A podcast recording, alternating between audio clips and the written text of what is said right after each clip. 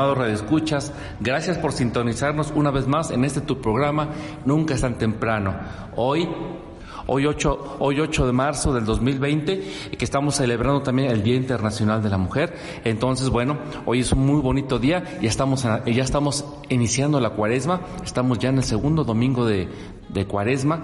Qué rápido se va esto, preparémonos si, si alguno de nosotros no hemos podido prepararnos para la cuaresma, bueno, todavía estamos a tiempo, todavía quedan algunos días para que podamos eh, reflexionar, meditar sobre los misterios de la vida, muerte y resurrección de nuestro Señor Jesucristo. Mi nombre es José Eloy y me va a dar mucho gusto estar contigo en esta mañana. Y bueno, como todos los programas que hemos tenido, el día de hoy nos acompañan precisamente haciendo honor a este Día Internacional de la Mujer. Tenemos aquí a, a dos preciosas mujeres que nos acompañan en cabina. Tenemos a María de Jesús Arriaga y, perdón, María de Teresa de Jesús Arriaga y Patti Ornelas. Buenos días. Hola, buenos días. Hola, muy buenos días. Por aquí Teresa de Jesús Arriaga, mejor conocida como Tere Arriaga, ya nos acompañó en algún momento aquí en el programa, invitándonos a los talleres de oración y vida.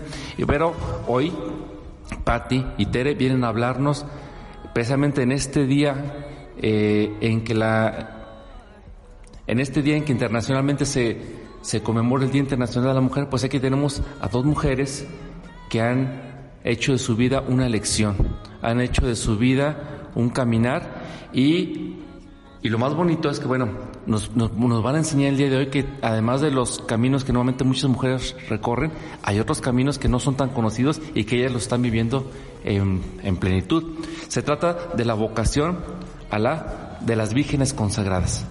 ¿Qué es esto de las vírgenes consagradas? ¿De dónde sale esto? Bueno, curiosamente es la manera más antigua que existe de consagración a Dios y sin embargo es la más desconocida. ¿Por qué? Pues remontémonos un poquito al Antiguo Testamento, donde vemos que ya existían mujeres que, inspiradas por Dios, habían decidido consagrarse castamente a, su servicio. Pero más o menos por ahí del siglo IV, pues empieza a caer en, en, desuso, ya empieza a desaparecer esta manera de vivir la castidad o la, o la consagración y bueno, surgen las primeras comunidades o congregaciones religiosas. Estamos hablando del siglo IV después de Cristo. Sí, perdón, el siglo IV después de Cristo efectivamente.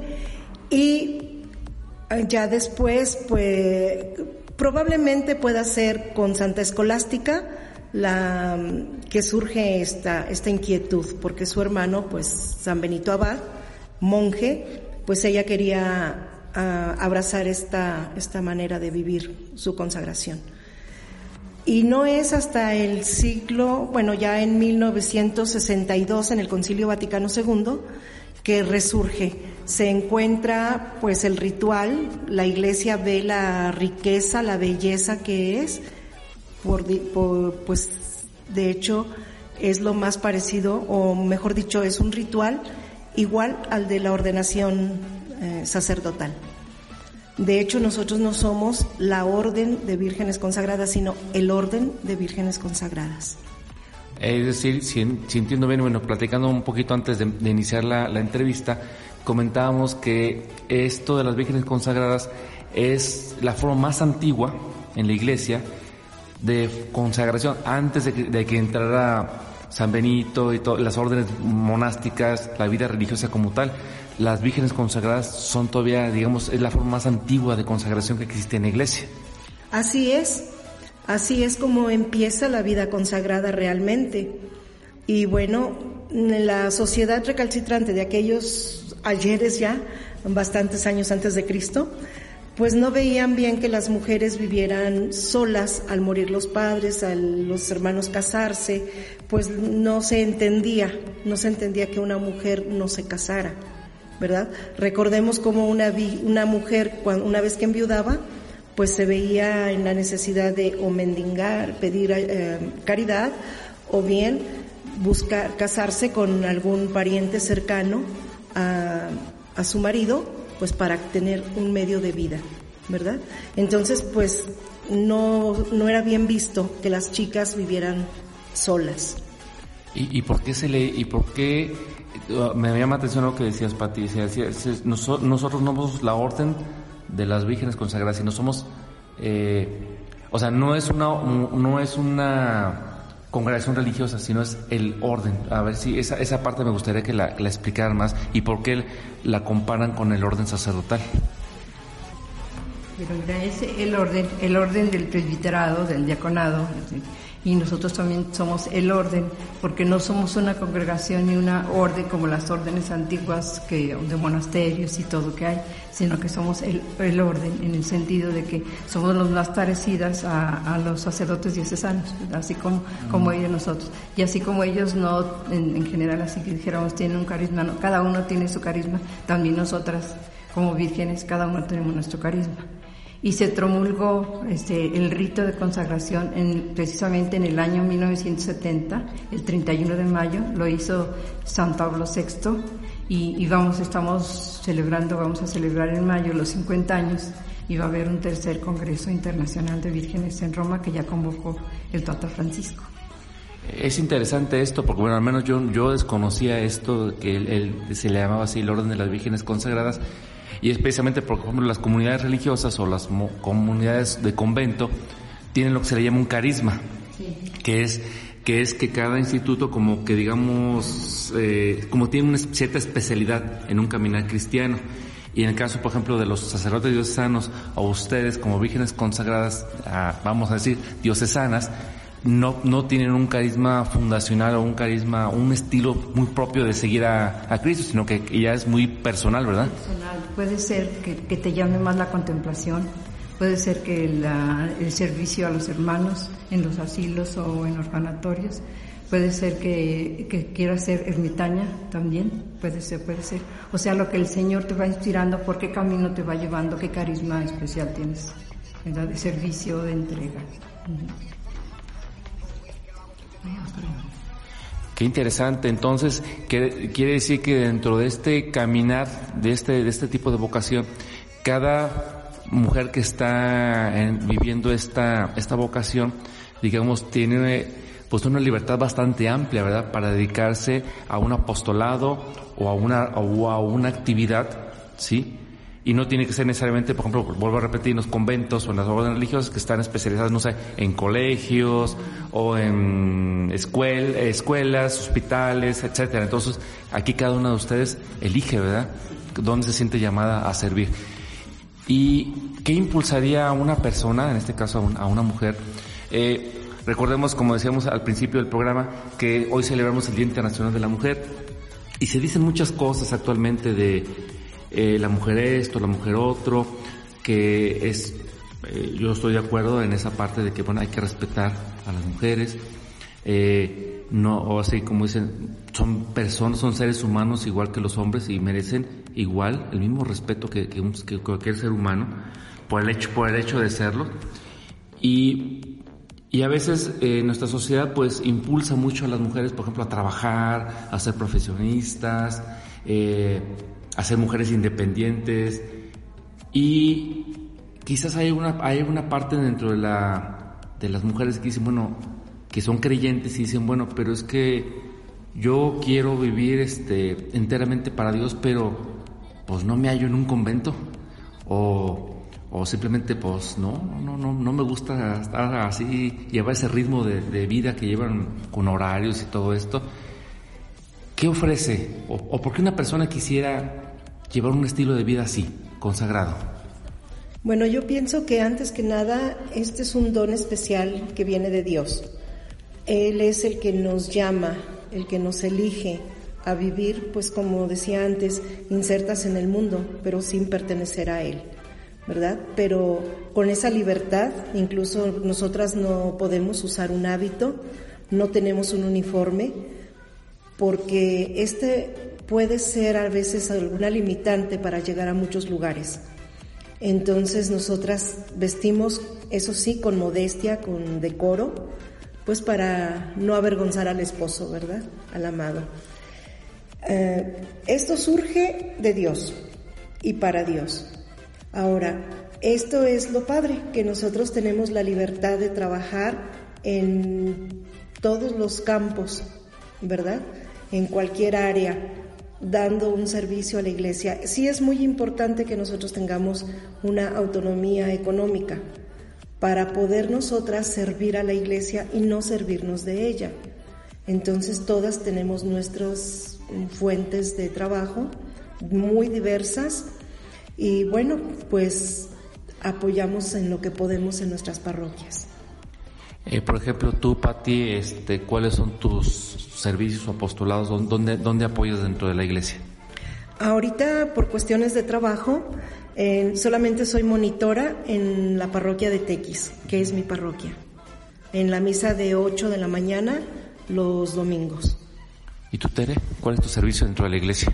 Pues mi servicio dentro de la iglesia es en la caridad, trabajo en Cáritas Diocesana y también mi servicio es en talleres de oración y vida en la evangelización. A través de los talleres de oración y vida se evangeliza. Entonces estoy en la profética y en la de la caridad. Muy bien, qué interesante todo esto que nos están comentando. Eh, quisiera hacer un, paréntesis. Nosotros todos los bautizados, todos los cristianos, por nuestro bautismo, ya somos consagrados a Dios. Y entonces uno, uno puede decir, bueno, ¿y cuál es la diferencia entonces de decir consagrado? Lo que pasa es que, bueno, todos somos consagrados a Dios, todos le pertenecemos a Dios por el bautismo, pero en este caso, este tipo de vocaciones son una consagración como, ¿cómo podemos llamarla? Más especial, más completa a Dios. Bueno, lo que pasa es que aquí hay una cuestión en la que se confunde. La gente piensa que el bautismo nos hace hijos de Dios y no, el bautismo nos reconoce como hijos de Dios. Es decir, cuando una madre tiene un hijo, va y lo registra, no porque dude que es suyo, sino porque tiene que haber un documento que lo avale. Es lo mismo, nosotros nacemos hijos de Dios, siendo hijos suyos, pero existe un acta que lo dice. Pero nosotras, aparte de ser hijas de Dios, somos esposas de Cristo. Esa es la diferencia.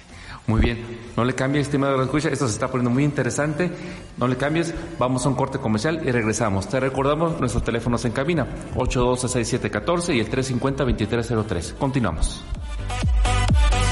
Sigue con nosotros, estás en Nunca es tan temprano. Ya estamos de regreso en Nunca es tan temprano. Ya estamos de regreso en el segundo bloque de tu programa Nunca es tan temprano. Te recordamos nuestros teléfonos en cabina. 812-6714 y el 350-2303. También te recordamos que nos puedes mandar un correo electrónico a nunca tan temprano hotmail.com y que nos encuentras en Facebook como programa Nunca es tan temprano. Si quieres una copia de este programa o algún otro, llama. La doctora Maripaz está en cabina esperando tu llamada. Y bueno, para aquellos estimados radioescuchas que se están levantando por ahí, que este, pues están haciendo su desayuno, sus huevitos, sus chilaquiles, sus frijolitos, sus gorditas con su café de olla, eh, juguito de naranja, sus, este, su concha, su cuerno, no sé, qué se estén comiendo, pues los saludamos. Y bueno, les comentamos que estamos hoy tratando un tema muy interesante que es el orden de las vírgenes consagradas. Y está hoy con nosotros, está, están con nosotros en cabina Tere Arriaga y Pate Ornelas. En el bloque anterior eh, comentábamos un poquito acerca del el origen de esta cuestión del orden sacerdotal y, y cómo, bueno, yo tenía la, duda de cómo es que, bueno, si todos en el bautismo somos consagrados a Dios y llegamos a convertirnos en hijo de Dios, ¿qué diferencia hay en este caso con el, la orden, la, el orden de las vírgenes consagradas o incluso con las órdenes religiosas o, o conventuales? Y ustedes me dieron la respuesta. No solamente vivimos, es, somos hijas de Dios, también vivimos esa dimensión esponsal. ¿Y cómo es eso? Bueno, pues así como una mujer eh, tiene que atender al esposo, pues mm, también nosotras atendemos a las necesidades de nuestro esposo. ¿En dónde? Pues en la iglesia. ¿Dónde podemos encontrar nosotros al esposo sino en el hermano, en, en, la misma parroquia, en todos lugares. Es un esposo más versátil, lo encontramos en todos lados. Y más exigente, supongo. Bueno, es todo amor. O sea, llega uno a esto porque se ha enamorado de Jesucristo. O sea, es que es, es, tan grande, él mismo te llama, él mismo, es él el que te consagra. Yo no puedo decir, yo me consagré Él me consagra. Eh, ¿A través de qué? De las manos del obispo. Y, o del que delegue el obispo, porque en el caso nuestro, pues el, obispo delegó al vicario episcopal de vida consagrada. Tanto Tati como a mí nos consagraron diferentes sacerdotes, pero delegado del, obispo, no fue exactamente el obispo. Y ya las primeras de aquí de San Luis sí las consagró el, el obispo. Entonces, como te digo, llega uno a eso porque Él te llama, porque eso es un don que te quiere dar. Y uno va sintiendo, bueno, en mi caso yo desde niña fui sintiendo eso de querer ser de Jesús, ser de Jesús, ser de Jesús. Y a través de, mm, de la vida tuve diferentes experiencias de consagración, de consagrarme. La última experiencia que tuve que fue muy fuerte fue de, de tratarte de talleres de oración y vida. El padre Ignacio Larrañaga me invitó a, a Guatemala a una experiencia de misión a través de los talleres de oración, pero también de casa por casa, de misión con la Biblia en la mano. Entonces yo pensé que ya ahí iba a morir, o sea, iba a vivir para siempre y nada más fue una experiencia de siete años y él dijo se termina la experiencia. Fueron siete años fabulosos de vida contemplativa por la mañana y misionera por la tarde, que te da mucho equilibrio en la vida. Pero yo siento por dentro con mi consagración mm, particular. Y, y, a través de un sacerdote muy santo me, me invitó él a consagrarme públicamente. Yo le decía, no, yo quiero que no me lo sepa Jesús. Jesús y yo dice, no, mira, piénsalo. Y un día estando yo en un desierto de los de talleres de oración y vida, yo sentí que el Señor me decía, quiero que, que lo hagas público. Y le digo, Señor, si tú lo quieres, yo lo acepto. Y entonces ya fui con el sacerdote, el vicario episcopal, que en ese tiempo era el padre Gilberto Amaya, y le dije, sí, acepto. Y entonces ya se hacen todos los requerimientos. Aparte la tutelación pues ya la tiene uno por, por la vida que, toda la vida que había llevado ya Dios me había preparando por ese momento. Entonces ya mm, hice mi carta al obispo y todo, ya fui aceptada y fue ya pública. Pero realmente yo la llevaba desde, desde siempre, desde niña, yo, porque es, es un don que el Señor te llama y te va guardando así, para Él, te va guardando. Y pues eso es hermoso. Bellísimo. Bellísimo, te digo. Gracias. Yo ahorita se me viene a la mente un poquito también porque en estos días pasados también se estuvo conmemorando eh, lo que bueno, para lo que son las obras de la cruz, la encarnación mística de Concepción Cabrera de Armida, donde ella narra, ¿verdad?, cómo Jesús este, le va pidiendo esto, ¿sí? También ser completamente eh, de Él, ¿sí? Y cómo Jesús, este, como dices tú, te, este, te va llamando, te va trayendo pero es, es, es iniciativa de Dios y es porque Dios, o sea, Dios nos ama, ¿no? Y a cada uno de nosotros nos da una vocación muy específica para seguirlo y para amarlo. Yo en alguna ocasión leí que decían, bueno, ¿qué es la vocación? La vocación es la manera como Dios te ha puesto en el mundo para amar. ¿A quién vas a amar? A un esposo, a una esposa, a mi prójimo, en las misiones, ¿sí? Todas las vocaciones nacen del amor. Y en este caso, tú nos comentas esta experiencia. Entonces, eh, digo, aprovechando estamos hablando de los orígenes de las vocaciones, entonces tú de, chica siempre tenés, esta inclinación a, a, a, ser, como consagrada o monja o algo así. Ser de Jesús, ser de Jesús. O sea, yo, las revistas que llegaban a la casa de almas y unas de Merinor, me acuerdo, que yo veía que se consagraban a Dios, yo decía, yo quiero consagrarme, quiero ser de Él, ¿no? quiero ser siempre de Él. Eso era lo que yo pensaba, ¿no? Y entonces fueron pasando los años y Dios fue mostrando caminos. Y así se fue dando. Y, como te digo, la última experiencia fue formidable, la de vivir en Guatemala la misión, la contemplación y la misión. Pero siento en el interior. Yo no había pensado hacerlo en público, o sea, como que no, no quería hacerlo en público, así como de convivir consagrada en público, en particular. Pero el Señor me mostró el camino de que sí, que porque a través de dar a conocer esto, muchas mujeres que no saben este, cómo hacer esa consagración podrían llegar a ser otras mujeres. ¿Cuánto tiempo tiene que hiciste eh, tu, bueno, aquí cómo se le llama, votos o cómo se llama? Consagración, consagración. Bueno, pública, la hice hasta en el 2008, no tengo mucho, fue en el 2008. Y, y Dios me concedió la gracia de poder ir a Roma al, al, al Congreso Internacional que convocó su santidad Benedicto. 16. Entonces ahí, ahí aprendí más y, y le di gracias por esta vocación, porque se me abrió el horizonte todavía más de todo lo que significa. Está este libro que traigo de, de, de todas las conferencias que se nos dieron representantes de diferentes países. La de España, por ejemplo, habló sobre el amor esponsal en San Juan de la Cruz. Y así diferentes. Bueno, el, el Santo Padre nos dio una, audiencia privada. Bueno, éramos 500 de 52 países, una audiencia privada y, nos habló más esto de la virginidad consagrada en el mundo, un don para la iglesia y en la iglesia, así lo llama su santidad Benedicto, un don para la iglesia y en la iglesia. Y hermoso que nos habló él. Entonces, eh, quiere decir que entonces esta, esta es una, pues una vocación en la cual eh, hay una dedicación completamente hacia Jesús y su iglesia. Y en tu caso, Pati, ¿cómo fue tu, tu vocación? ¿Cómo llegaste a, a ser virgen consagrada? Yo la verdad no tenía intenciones, nunca me había llamado la atención, porque pues en casa todos eran católicos, pero un catolicismo muy light. Fue hasta más tarde, ya en, pues ya casi en mi vida adulta, que yo tengo un encuentro con Dios dentro de los grupos carismáticos a través de uno de mis hermanos, el mayor, que me evangelizó.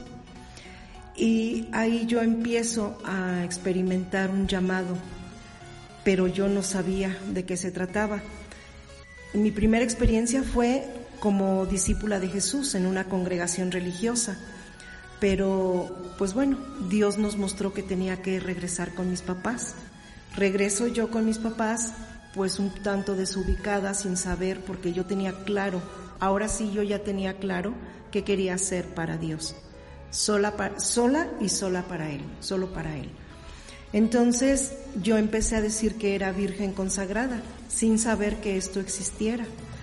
Ahora cuando alguien me comenta o me pregunta, perdón, es que no sé qué son las vírgenes consagradas, les digo, no, no te disculpes, yo tampoco lo sabía, ¿verdad? Pero en ese ir caminando Dios nos va mostrando, nos va dando su luz y bueno, cuando me entero yo que es algo que ya existe, que sí existe, que no me lo inventé ni me lo saqué de la manga, pues Dios va poniendo los medios. Yo trabajaba en un colegio de religiosas y una de ellas me invitó a un retiro para religiosas y ahí, a la hora que me voy a confesar, me dice el padre, habla con Tere Arriaga, aquí anda. Yo a Teresita ya tenía tiempo de conocerla porque trabajaba en la librería de las discípulas de Jesús, en la librería Renovación, y ella ahí iba a comprar. Y pues yo la veía mucho. Y platicábamos. Entonces cuando yo hablo con ella, digo, pues sabes que yo tengo esta inquietud.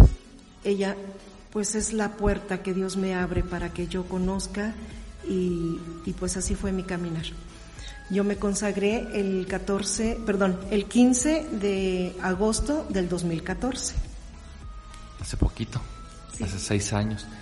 Y no, saque, sáqueme de esta duda y a lo mejor tal vez algunos radioescuchas la tengan. Ahorita me, quedo pensando que en el Antiguo Testamento eh, se habla mucho de la figura de Dios que se une con su pueblo y habla mucho de esta unión esponsal, ¿verdad? El, mismo, y el mismo Jesús la toma, ¿sí? Eh, cuando critican a los apóstoles que por qué están, este, no ayunan, y Jesús les dice, es que, ¿por qué van a ayunar si el esposo está con ellos? El día que el esposo ya no esté, pues ese día van a ayunar. Entonces, esta, esta concepción esponsal pues es algo que como que pues Dios lo quiere, ¿verdad? De hecho, eh, si vemos el, matrimonio cristiano, el matrimonio católico, pues es eso, es la imagen de, Jesús amando a, su iglesia, ¿verdad? O sea, por eso San Pablo dice, esposos amen a sus esposas como Jesús se entregó por la iglesia, Entonces, Dios nos, como que bueno, que luego ahorita como que me, se me prendió el foco porque no lo había visto así. Entonces, Dios quiere esa unión íntima de Dios con el hombre, ¿sí? Y en este caso es una unión fuerte como la esponsal. ¿Me equivoco o, voy bien? Es un amor esponsal. O sea, es lo que nosotras, con la ayuda de Dios, del Espíritu Santo y, de Mamá María, que es nuestro modelo, ¿eh? Mamá María es nuestro gran modelo, ella, como ella es, hemos de ser, y nos lo recuerda el Tata Benedicto en este, en ese mensaje que nos dio en, el, en el Congreso Internacional. Incluso el Papa Francisco acaba de firmar este esta instrucción que en latín, a ver si ves cómo dice, dice, Ecclesia estonce imago, o sea que somos imagen de la iglesia esposa. A eso estamos llamados a, vivir profundamente y siempre el esposo con nosotros. Y bueno, igual le de pasar a Tati que me pasa a mí, que si yo salgo a la calle, él va conmigo, si voy en un autobús, él, va conmigo, si, si voy al mercado, él va conmigo, mi esposo me acompaña y yo le digo, a ver, a ver, ¿cómo me solucionas? Porque voy muy cargada y, y necesito apoyo. Me aparece un taxi ahí, ¿eh? Y, digo, ya me lo solucionaste, muchas gracias. O sea, es vivir el amor esponsal. Él, él quiere que, que nosotros vivamos eso, que vivamos eso, porque Él es esposo de la iglesia. O sea, la iglesia es esposa de Cristo. Entonces nosotros tenemos que representar precisamente eso, no representar, sino vivir, vivir intensamente un amor esponsal con Jesús. Y eso es maravilloso. Y bueno, en la vida mística, en la vida espiritual, se llega al matrimonio espiritual, ¿no? Si, vemos un poco de teología espiritual, pues estamos viendo cómo hay que pasar las noches oscuras, las tesis que se vive las noches oscuras, y, llegar a ese matrimonio espiritual, que todo eso lo vivió Conchita Cabrera, ¿no? Hasta llegar a mucho más, que fue la encarnación mística, ¿no? si uno estudia la vida de Conchita, es maravillosa su, su, su, unión con Cristo, llegar las vías místicas, o sea, se le da el camino de la mística, pero en grado muy alto, como a Teresa de Jesús, como a Catalina de Siena, ¿verdad? Como a ellas, igual a ella o más, no sé porque esa encarnación mística es, algo maravilloso. Entonces, así nosotros hemos de vivir ese amor esponsal con Jesús. Eso es lo que estamos llamados a hacer. Qué bonito, qué bonito todo eso que están platicando. Pero ¿qué crees, este medio de escucha? Tenemos que hacer un corte comercial. No le cambies. Continuamos. Estás escuchando Nunca es tan temprano. Ya estamos de regreso en Nunca es tan temprano. Ya estamos de regreso en el tercer bloque de tu programa Nunca es tan temprano. Como siempre te recordamos nuestros teléfonos en cabina 812-6714 y el 350-2303. Te recordamos que nos puedes escribir al correo nunca es tan temprano hotmail.com y que nos encuentras en Facebook como programa Nunca es tan temprano. El día de hoy nos acompañan Tere Arriaga y Pate Ornelas y estamos hablando sobre la vocación de las vírgenes consagradas en la iglesia. Eh, mencionabas en el bloque anterior, Tere, algo muy bonito. Y vuelvo, yo vuelvo a remarcarlo en, esta cuestión del Día Internacional de la Mujer. Mencionaste varias mujeres importantes en la vida de la iglesia. Concepción Cabrera de Armida, eh, Teresa de Jesús, Catalina de Siena. Eh, a tal vez muchos de ustedes lo escuchan, a lo mejor a los, a veces afortunadamente los se tiene o se malentiende, ¿verdad? Que se piensa que la iglesia tiene a la mujer relegada y no es así. Aquí tenemos unas grandes doctoras y unas grandes místicas. Eh, y sigue habiendo mujeres importantes en la iglesia. Sí, mira, y si vamos a los principios de las vírgenes consagradas, pues las primeras vírgenes consagradas, bueno, por decir Santa Inés, Santa Cecilia, Santa Águeda, pues fueron además mártires porque a veces pues eran de, de, los nobles y eran bonitas, bellas, y los pretendían algunos de los emperadores o hijos de los emperadores. Y ellas no decían, me he desposado con Cristo, como lo, lo que es de Santa Inés es hermosísimo, estoy desposada con Cristo, este, y a quien amo, y bueno, hermosos todo lo que, lo que viene en la liturgia del, del día de, de, que es el 21 de enero. Entonces digo, qué hermoso, eran vírgenes y mártires, qué grandes mujeres, porque se enamoraron propio de nosotros, muchos enamoraron, ¿verdad?, de las mujeres, se enamoraron de Jesucristo y, prefirieron morir antes que, que, faltar a su, a su ser total para Él, vírgenes para Él. O sea, es hermosísimo.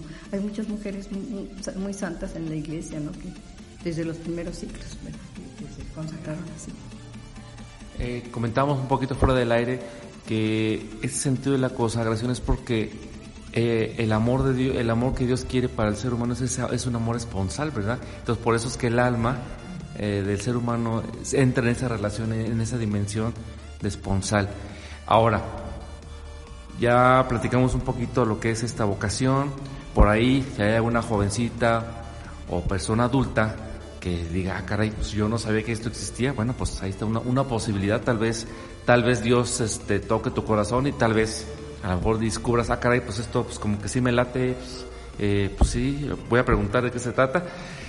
En el día al día, Pati Tere, ¿cómo es vivir esta consagración?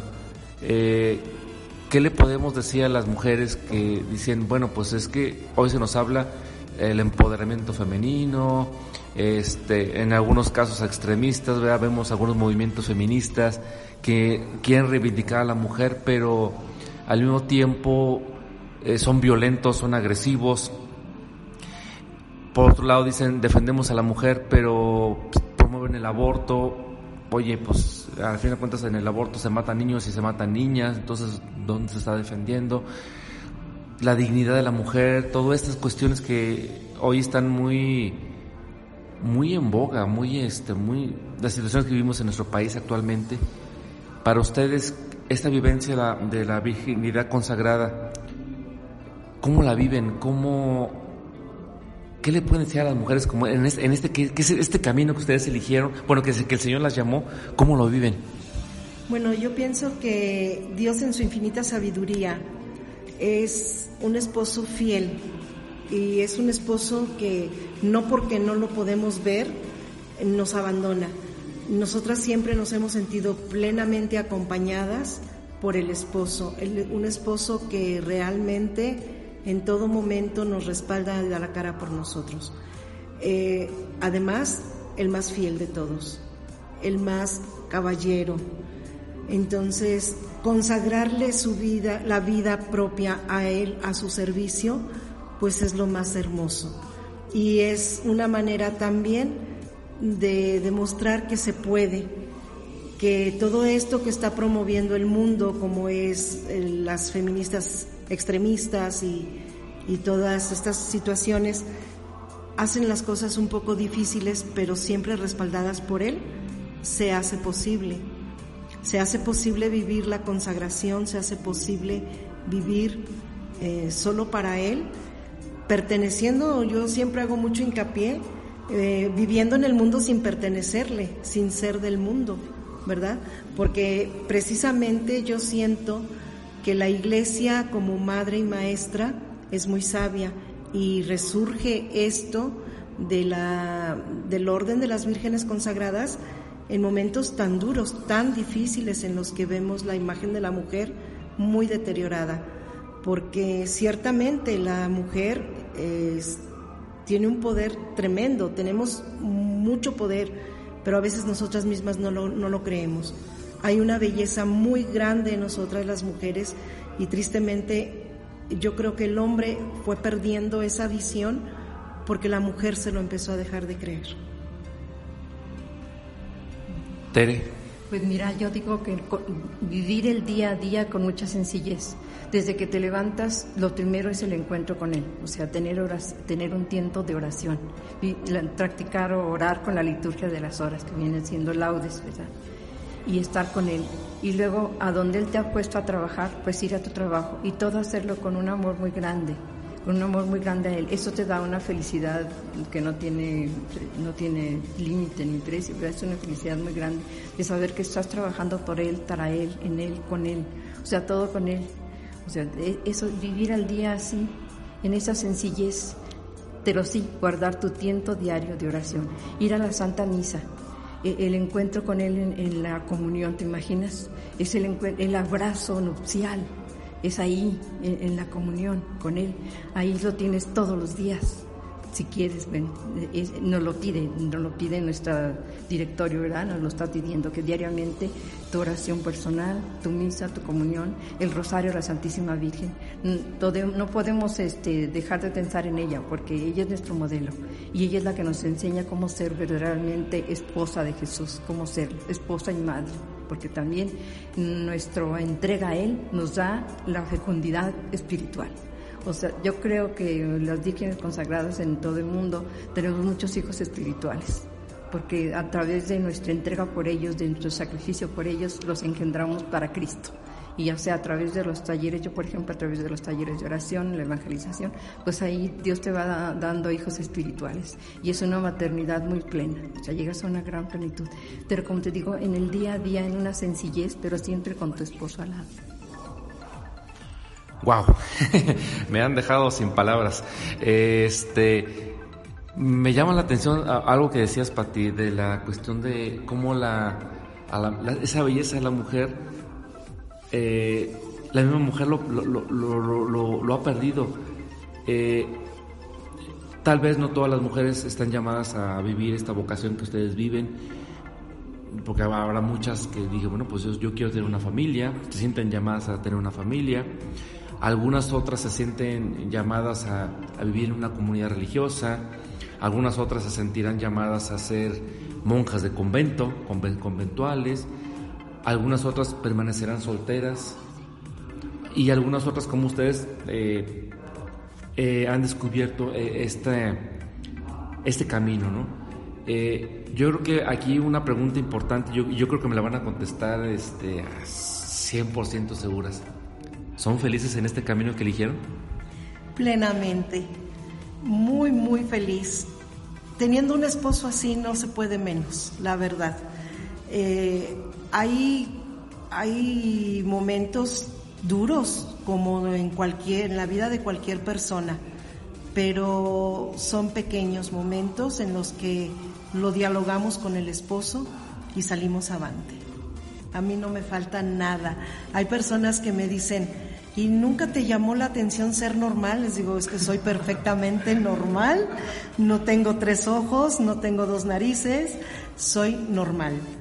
Eh, muy enamorada y yo creo que eso es lo que da la felicidad, porque no es tanto lo que amamos, sino que Él nos amó primero y en abundancia. Tere. Pues plenamente feliz. Creo que era lo que él quería para mí, que desde siempre lo había pensado para mí desde que eh, en su mente estaba. Y, bueno, y, quiero comentar de una amiga que ya está en el cielo. El día de su consagración, que fue en un 15 de agosto de X año, me acuerdo, me acuerdo que me fue a buscar a la casa. Dice, reviento de felicidad tengo que decírtelo, que soy la mujer más feliz hoy que fue mi consagración. Digo, es hermosísimo eso, ¿no? Eso no quiere decir que no tengamos sufrimientos y penas como todo el mundo, pero ya unidas al sacrificio de Cristo, nuestras penas son nuestros dolores, de enfermedades, porque ni modo también nos enfermamos, ¿no? Todo ofrecido con Él, pues es también un gozo de saber que ese dolor unido al de Cristo va a ser fecundo, de alguna manera, en la salvación de los hombres. Híjole, pues se me ha hecho este programa bastante interesante teniendo aquí eh, a estas dos preciosas mujeres. Este, a Tere, bueno, ya la, conozco hace algunos añitos por ahí. Es su trabajo en Cáritas, los talleres de oración y vida. Y un último mensaje que quisieran dar a las mujeres hoy, que es el Día Internacional de la Mujer. Un mensaje, algo que es de corazón a las mujeres. Pues bueno, yo lo que les podría decir es que el cielo sufre violencia y solo los violentos lo, arrebatan. Sean valientes, sean valientes y si sienten el llamado de Dios, no tengan miedo a decirle sí.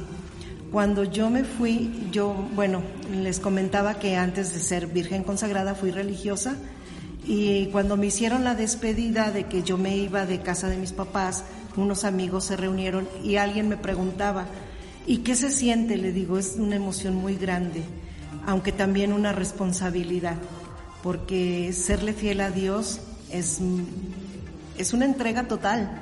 Él no te pide poco, no te pide mucho, Él te pide todo, lo que tienes, lo que eres. Y una de ellas me decía, es que me gustaría intentar, pero me daría miedo que Dios me llamara. A Él no debemos temerle, a Él no debemos temerle porque todo lo que Él quiere es para nuestro bien. Yo sí les recomendaría mucho a las chicas que nos escuchan, pues sean valientes, sean valientes, pregúntenle a Dios. El matrimonio, la vida consagrada, son dones de Dios, dones muy especiales. Yo no renuncié al matrimonio porque no lo considerara bueno. Es excelente, yo nací dentro de un matrimonio.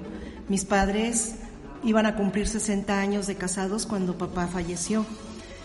Y, y amo el matrimonio. Mis hermanos están casados y algunos de ellos tienen matrimonios muy bonitos, muy ejemplares. Pero esto es algo más elevado. Es muy, muy hermoso. Es Dios de verdad es como esposo el mejor.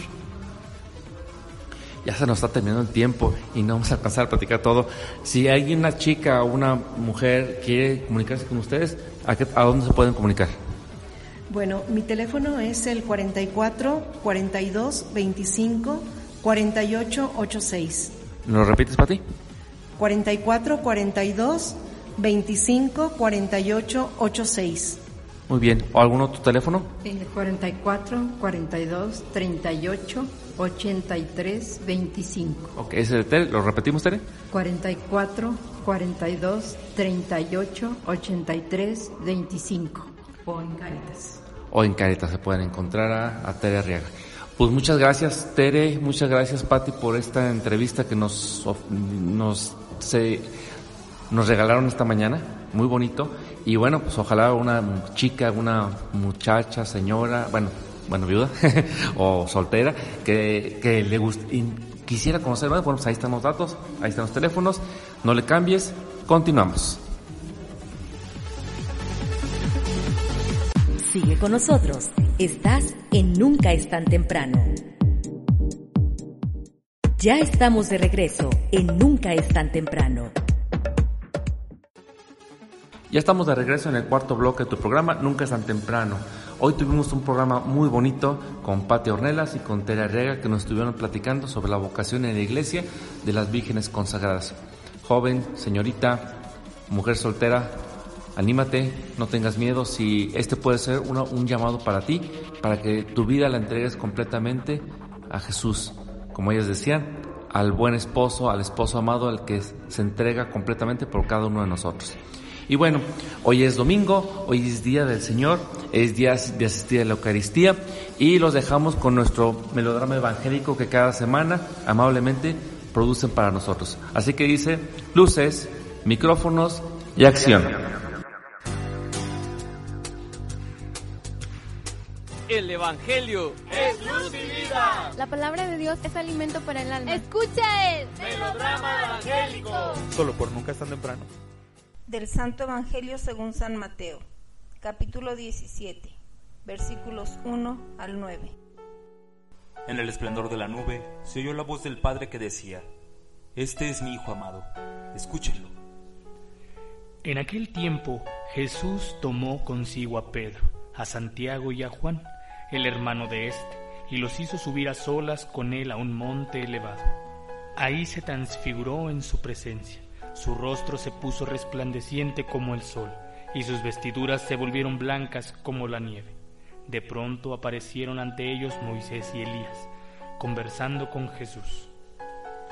Entonces Pedro le dijo a Jesús, Señor, qué bueno sería quedarnos aquí. Si quieres, haremos aquí tres tiendas, una para ti, otra para Moisés y otra para Elías. Cuando aún estaba hablando, una nube luminosa los cubrió y de ella salió una voz que decía, Este es mi Hijo muy amado, en quien tengo puestas mis complacencias. Escúchenlo. Al oír esto, los discípulos cayeron rostro en tierra, llenos de un gran temor. Jesús se acercó a ellos, los tocó y les dijo, Levántense y no teman. Alzando entonces los ojos, ya no vieron a nadie más que a Jesús. Mientras bajaban del monte, Jesús les ordenó, No le cuenten a nadie lo que han visto hasta que el Hijo del Hombre haya resucitado de entre los muertos.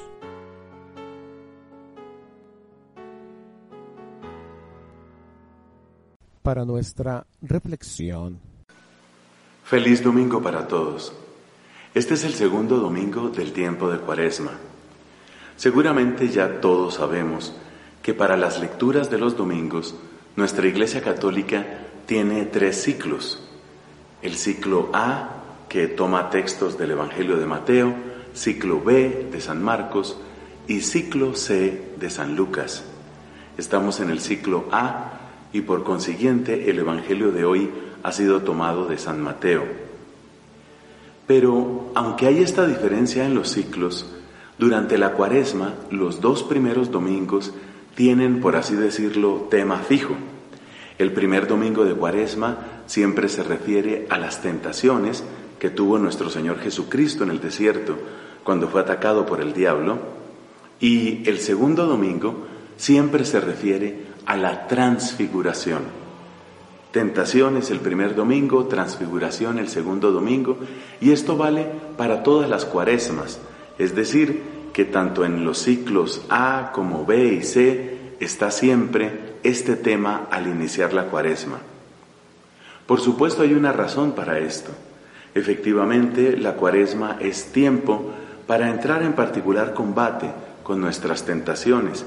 Y también la cuaresma tiene un propósito que va más allá de ella misma. Sabemos que la cuaresma nos prepara para la Pascua y el misterio de la transfiguración del Señor es indudablemente la mejor preparación para ver la Pascua, porque Cristo en la humildad de su humanidad dejó ver un poco de la gloria celestial, dejó ver un poco de ese misterio infinito que está en su corazón y que brilla esplendoroso para todos nosotros. O sea que la humildad de Cristo y la grandeza de Cristo aparecen en la transfiguración y por eso la cuaresma que nos ha unido y nos sigue uniendo a la humildad de Cristo nos prepara para también unirnos con la gloria y con la grandeza del Señor. Esa es la razón por la que tenemos este mensaje de la transfiguración en el segundo domingo de Cuaresma. Pero quisiera decir algo que sí es propio del ciclo A, el ciclo en el que nos encontramos. Y lo que es propio es que la primera lectura de los domingos también va llevando su propio orden. Yo quiero hacer una comparación con un gran compositor que seguramente hemos oído y valoramos mucho, Johann Sebastian Bach.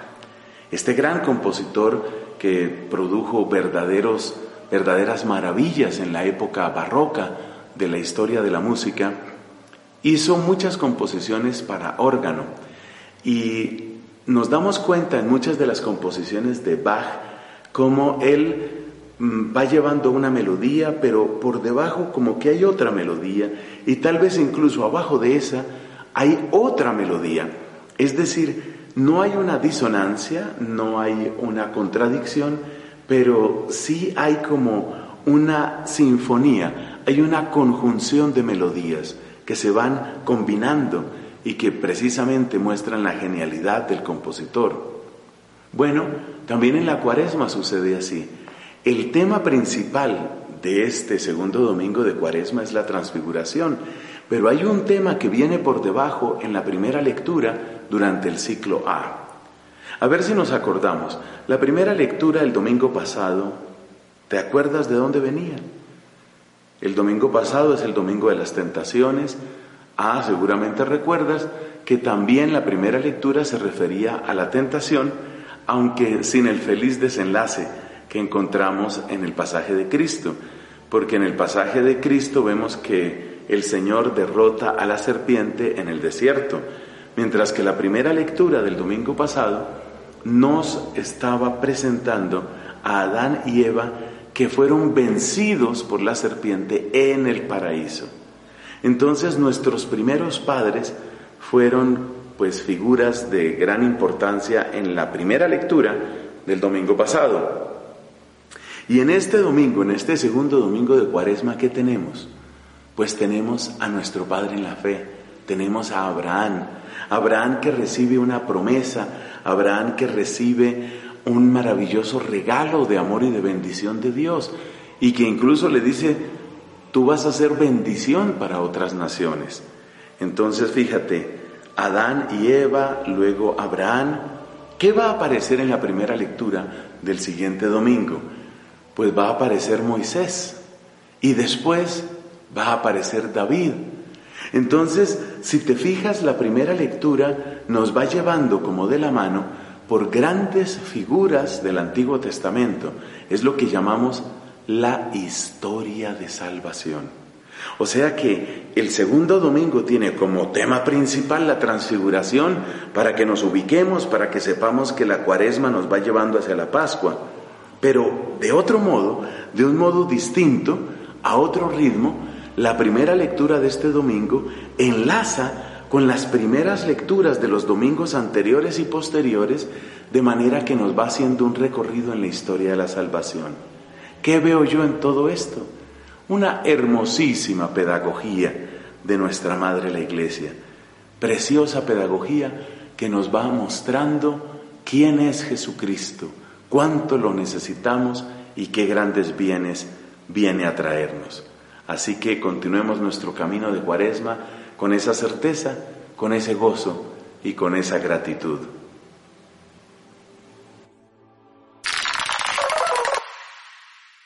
Como siempre agradecemos al ingeniero David, Abdiel y a todo su equipo por la elaboración de este melodrama evangélico. Y bueno, decíamos que en, este, en esta fecha se conmemora el Día Internacional de la Mujer. Así que enviamos un saludo a todas aquellas mujeres que día con día entregan lo mejor de, sí mismas para edificar a la iglesia, para edificar la sociedad, para hacer un mundo más, más humano, más completo. Mi nombre es José Eloy y fue un gusto haber estado contigo en este programa. Nos seguimos escuchando dentro de, de ocho días y los dejamos con nuestros hermanos de Cargando Pilas. Hasta la próxima. Radioescuchas a sintonizar el próximo domingo. Este es tu programa Nunca es tan temprano.